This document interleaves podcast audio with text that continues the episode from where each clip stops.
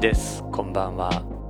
このポッドキャストは僕が毎週お送りしているニュースレター STEAM ニュースの音声版です。STEAM ニュースでは科学技術工学アート数学に関する話題をお届けしています。今週はこの STEAM ニュースのバックナンバーから第17号の内容を音声でお届けしたいと思います。第17号のタイトルは「ゼロから文明を作り出せ。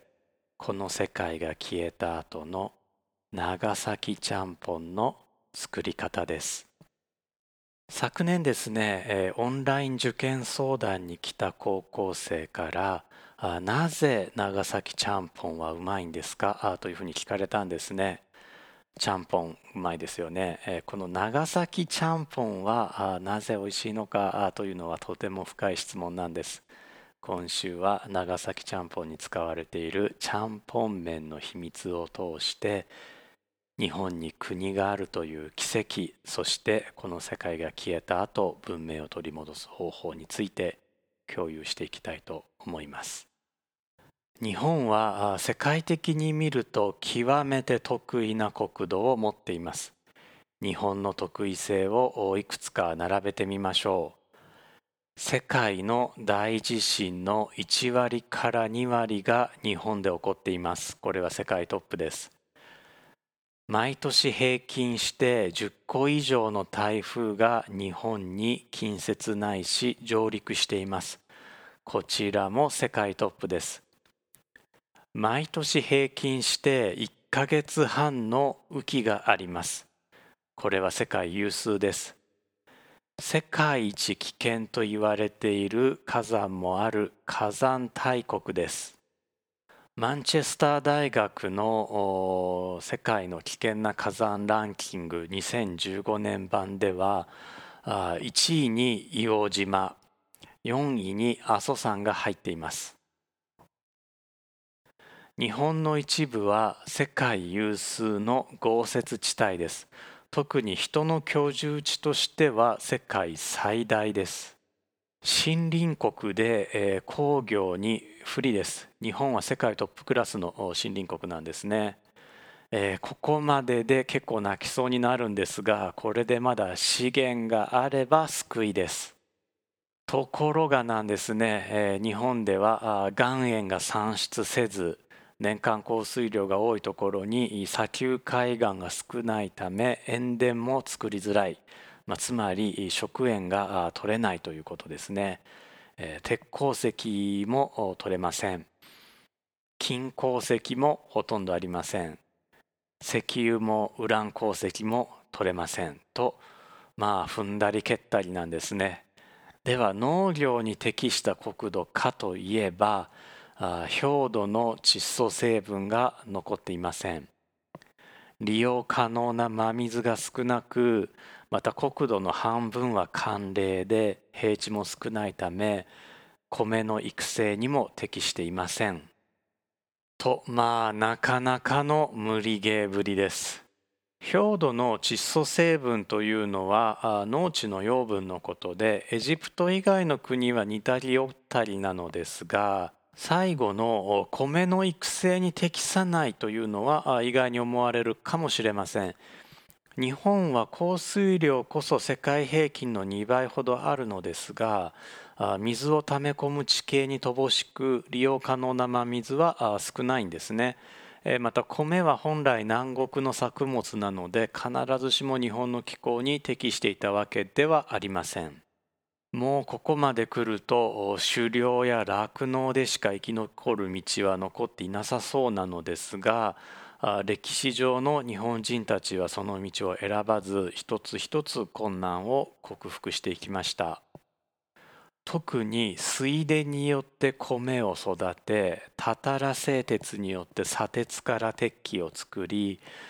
少量の金でも薄く伸ばす技術を磨いて美術品を金ピカにすることさえ可能にしました。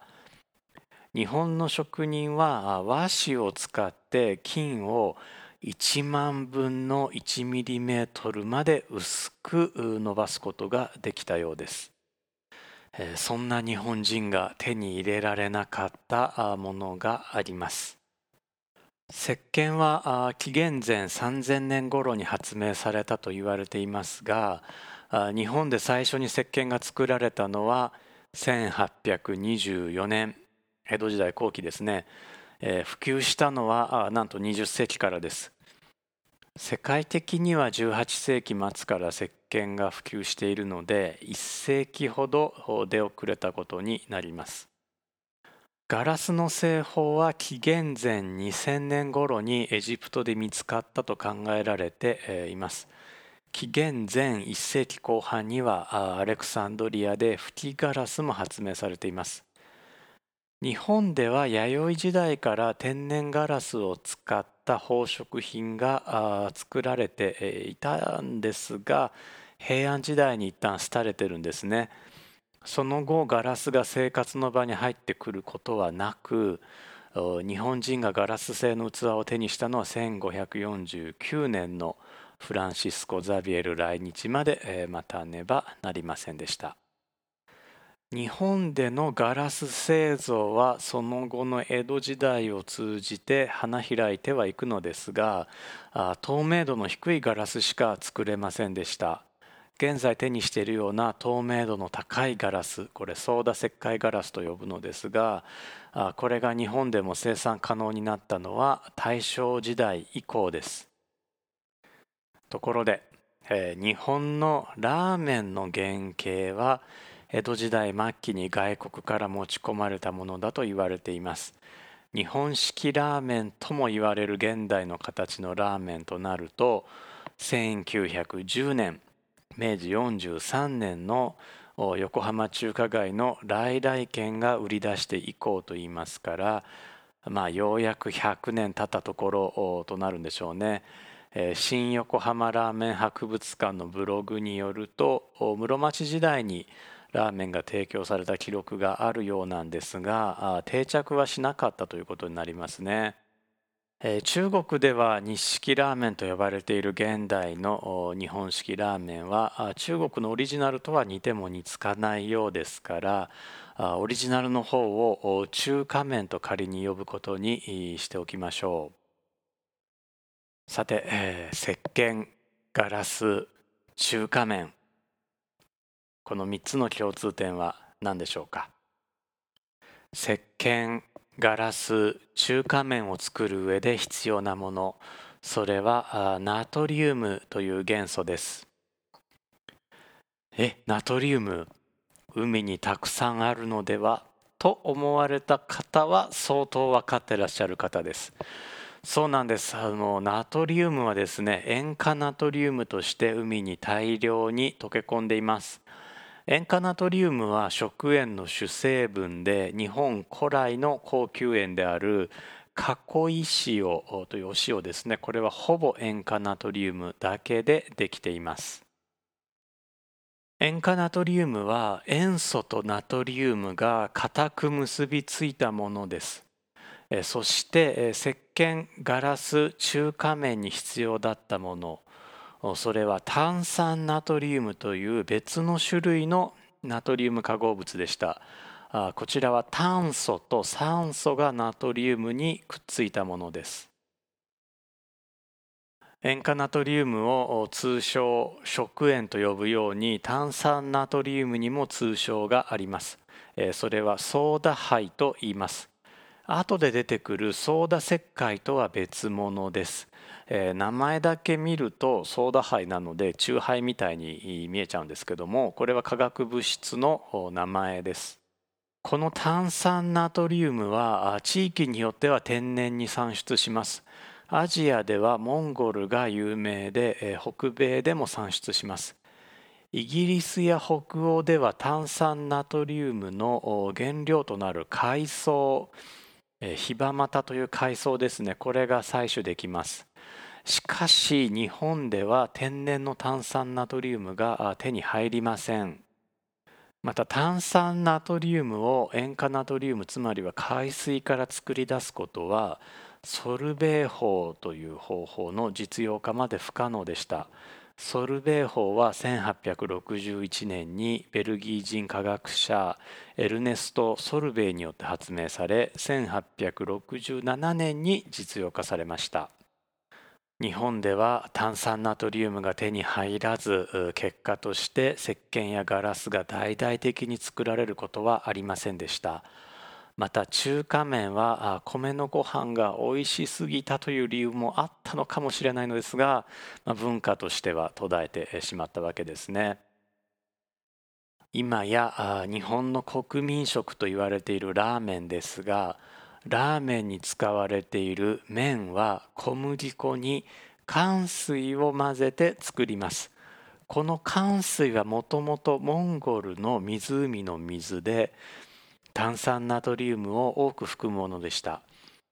日本では唐から来たアクということで唐アクと呼んでいました。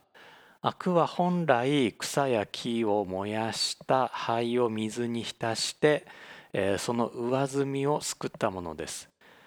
使用目的や科学的性質が似ていたから輸入した寒水も悪と呼んだということなんだと思います。しかしえー、今日の日本のラーメン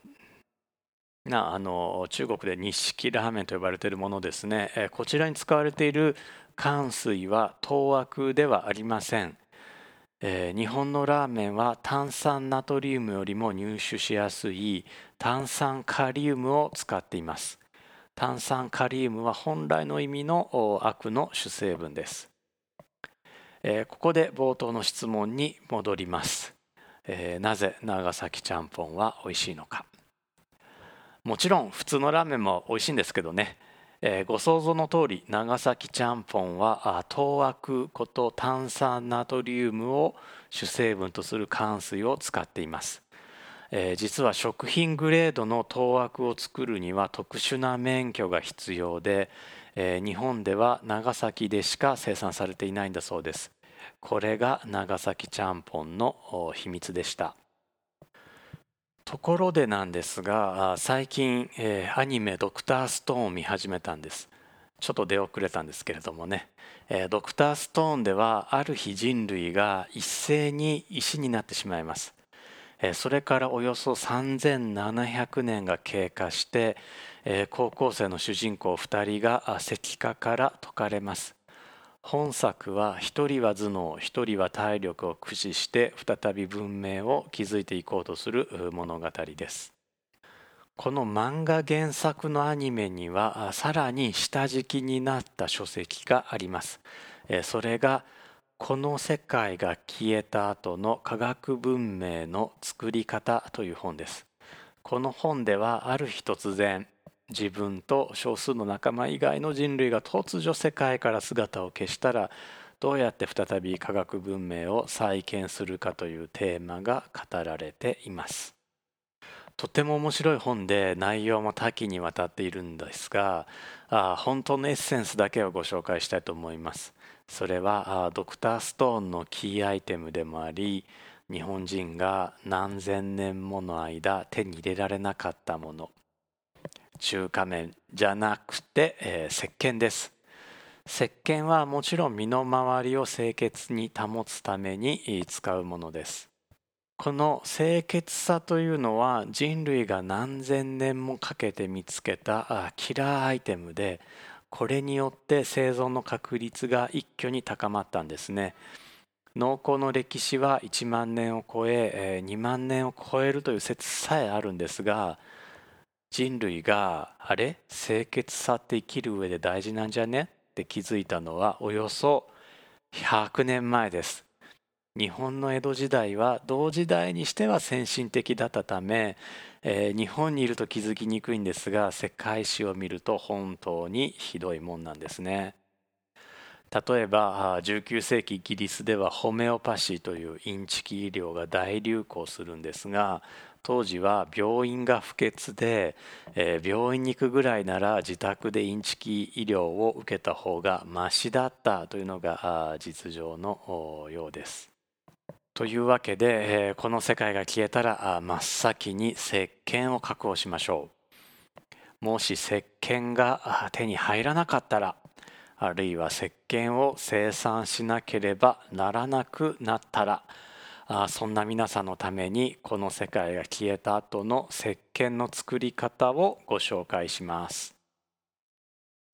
石鹸は動物から取れる脂肪または植物油と強アルカリを反応させれば作ることができます。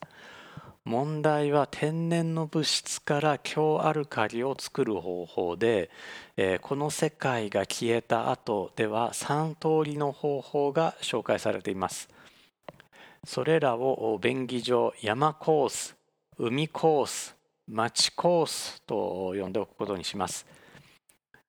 海コース町コースでは最終的に食塩水が必要になるので、えー、こちらは海水を汲んでおいてから話を進めてください、えー、まず山コースです。石灰岩または卵の殻などを焼きます。いずれも炭酸カルシウムを豊富に含んでいて、日本でも大量に手に入ります。これらを焼くことで純粋な炭酸カルシウムを入手します。続いて炭酸カルシウムを825度以上の温度で焼きます。これで酸化カルシウムが手に入ります。酸化カルシウムは生石灰というんですがあの名前がですね後で出てくる小石灰と紛らわしいので気石灰とも呼びます。漢字で書くと生の石灰と書くんですがこれ生石灰あるいは気石灰と呼びます、えー、燃焼温度を825度まで上げるためには木材を一旦蒸し焼きにした木炭を使う必要があります。木材のままだと水分が多すぎて燃焼温度が上がらず通常は450度ぐらいになります。これはですね書籍この世界が消えた後には書かれて、えー、いなかった内容です、えー、次に酸化カルシウム気石灰ですね。これに水を加えます。これ激しく発熱するので注意してください。これで出来上がるのが水酸化カルシウム通称小石灰です。小石灰は一旦置いといて、え今度は木を燃やした灰を水に溶かして、えその上澄みを取り出します。この上澄み液つまりアクには炭酸カリウムが含まれています。水酸化カルシウムつまり小石灰と炭酸カリウムつまりアクを混ぜます。生成物は水酸化カリウムまたは火星カリとも言われる強アルカリです。水酸化カリウムと脂肪ですねあるいは植物油を混ぜ合わせると石鹸が出来上がります。こうしてできる石鹸はですねカリウム石鹸といっ、えー、これからご紹介する他のコースで作るナトリウム石鹸つまりはまあ僕たちが普段使っている石鹸とは少し異なるのですがあないよりはよほど良いので、えー、まあ我慢しておくことにします。カリウム石鹸は液体石鹸で、えー、通常はあの強い洗浄力を示すんですがあの人間に使うにはちょっと危険なのでできれば次の海コースまたは町コースを検討してみてください。では海コースです、えー、貝殻を焼いてください。貝殻も炭酸カルシウムを豊富に含んでいて、えー、焼くことで純粋な炭酸カルシウムが手に入ります。次に炭酸カルシウムを825度以上の温度で焼きます。これで酸化カルシウム気石灰が手に入ります。酸化カルシウム気石灰に水を加えます。この時激しく発熱するので、えー、注意してください、えー、生成物は水酸化カルシウム小石灰です、えー、海藻。ヒバマタ類という海藻を焼いて炭酸ナトリウムを手に入れます。炭酸ナトリウムはソーダ灰とも言います。ヒバマタ類は北海道沿岸東北地方沿岸日本海沿岸の一部で、え見つかるようです。ニュースレターの方にはあの写真も載せていますので、えこんな形の海藻というふうに覚えていただければと思います。水酸化カルシウムつまり小石灰の水溶液と炭酸ナトリウムソーダ灰の水溶液を混合します、えー、生成物は強アルカリの水酸化ナトリウムあるいは火星ソーダになります。こちら強アルカリなので、えー、注意してください。この水酸化ナトリウムと脂肪または植物油を混ぜ合わせて、食塩水に漬け込むと石鹸が出来上がります。えー、最後にマチコースのご紹介です、えー、石灰岩貝殻卵の殻などを焼いて炭酸カルシウムを手に入れます。炭酸カルシウムを825度以上で焼いて酸化カルシウム基石灰を手に入れます。この時二酸化炭素が発生するのでこちらも回収しておきます。酸化カルシウム基石灰に水を加えて水酸化カルシウム小石灰を手に入れます。ここちょっと恥ずかしいんですが我慢しておしっこを集めて発酵させます。これでアンモニアが手に入ります。これ強烈な匂いがするので気をつけてください。え海水を煮詰めて飽和食塩水を作りそこにアンモニアを溶かして、えさらに、え回収した二酸化炭素も溶かします。そうすると炭酸水素ナトリウムが沈殿します。炭酸水素ナトリウムは重曹とも言います。炭酸水素ナトリウムあるいは重曹を焼きます。その結果炭酸ナトリウムソーダ灰が手に入ります。水酸化カルシウム小石灰水溶液と炭酸ナトリウムソーダ灰水溶液を混合し、えー、水酸化ナトリウム火星ソーダを得ます。こちらあの先ほどの繰り返しになりますが強アルカリなので、えー、気をつけてください。この水酸化ナトリウムと脂肪または植物油を混ぜ合わせて食塩水に漬け込むと石鹸が出来上がります。このような方法で、僕たちは石鹸を手に入れることができます。最後のマーチコースは1861年に発明されたソルベイ法そのものです。そして、えー、もうお気づきの通り海コースとマーチコースで石鹸を作る過程で、えー、炭酸ナトリウムソーダ灰が生まれているんですがこれがあればちゃんぽんを作れます。また水酸化カルシウムを中心に水酸化ナトリウム水酸化カリウムが混ざったものをソーダ石灰と呼びます。これは現在のガラスに使われる原料です。まあそんなこと言っても世界は終わるの？という疑問まあ最もだと思います。本当に世界が終わって人類だけが生き残るシナリオというのは考えられるんでしょうか？実は可能性はなくはないんですね。一つは太陽フレアという天文現象による広範囲な電力網の破壊が考えられます。また太陽フレアに匹敵するあるいはそれを超える人為的な攻撃手段がすでに存在します。その攻撃手段を持っている国これが日本のお隣にいます。もう一つ日本ならではといえる危険があります。九州の南の海に機械カルデラというカルデラこれは火山活動による地形なんですがこれがあります。約7300年前に超巨大噴火を起こしておりえー、過去1万年の間あつまりは人類文明の歴史上最大の噴火と推測されているんですね。この巨大噴火もう超巨大噴火は九州南部の縄文文化を絶滅させたと言われていますその後1000年近く九州南部に人類が戻ってくることはありませんでした機械カルデラは少なくとも9万5千年前と14万年前にも噴火を起こしています。つまりは繰り返し噴火をするということで、えー、次回がないとは言い切れないんですね。直撃を逃れられたとしても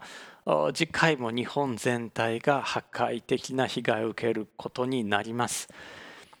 今からドクターストーンを見て、えー、勉強しておかないとということですね。このニュースレターも生き残るために必要なことをこれからもお伝えしていこうと思っています。この世界の終わりに備えるためにもぜひ、えー、サブスクリプションをよろしくお願いします。えー、今日も最後まで聞いてくださってありがとうございました。また次回お目にかかりたいと思います、え、ニュースレターの無料購読の方もどうぞよろしくお願いします、えー、ではまたお目にかかりましょう。1でした。